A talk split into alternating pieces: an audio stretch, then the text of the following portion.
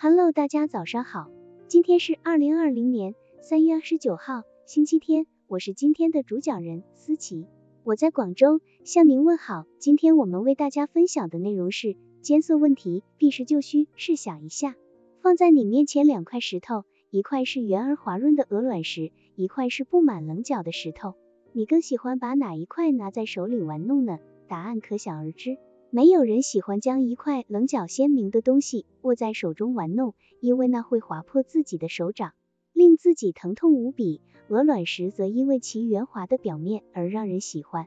幽默处事就像这润滑的鹅卵石一样惹人喜爱，不会给人带来很巨大的伤害，并在不会伤及他人的同时实现了自我保护。因此，幽默的人更受到人们的欢迎。幽默的说话更容易为自己解围。美国前总理里根在访问我国期间，曾去上海复旦大学与学生见面。有一学生问里根：“您在大学读书，是否期望有一天成为美国总统？”里根显然没有预料到学生提出这样的问题，但这位政治家颇能随机应变。他神态自若的幽默的回答道：“我学的是经济学，我也是个球迷。可是我毕业时，美国的大学生有四分之一要失业。”所以我只想先有个工作，于是当了体育新闻广播员，后来又在好莱坞当了演员，这是五十年前的事了。但是我今天能当上美国总统，我认为是早先学的专业帮了我的忙，体育锻炼帮了我的忙，当然，一个演员的素质也帮了我的忙。里根这一段精彩的回答自有他独特的魅力，他采取闪避式的幽默回答方式，避开了学生提出的问题不谈，从其他角度巧妙的回答了。难以对答的发问，我们在工作、生活中也会经常遇到类似的问题。对这样的语势锋芒，采取断然回避的消极方法固然不行，意在言外可以说是一种较高的语言境界。表面上答非所问，实际上是以退为进，因此可以说避风是为了藏风，藏风是为了更好的漏风。这样的幽默语言，自然会有较强的魅力。避实就虚的幽默方式，体现的是一种迂回的思维方法。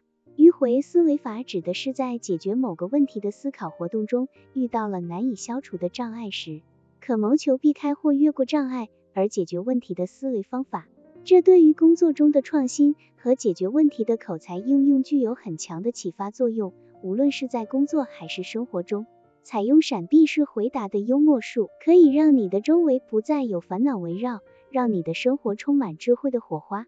一位记者采访著名影星孙飞虎。对其简陋的住处简直难以置信，脱口而出的问道：“依您的身份、地位、名声，如果在香港早已拥有几幢别墅、最豪华的设施、最高级的轿车，可是您为什么会住在这又高又简易的五楼？”这种涉及隐私的问题，一时很难说清楚，回答不好，反而会使双方都感到尴尬。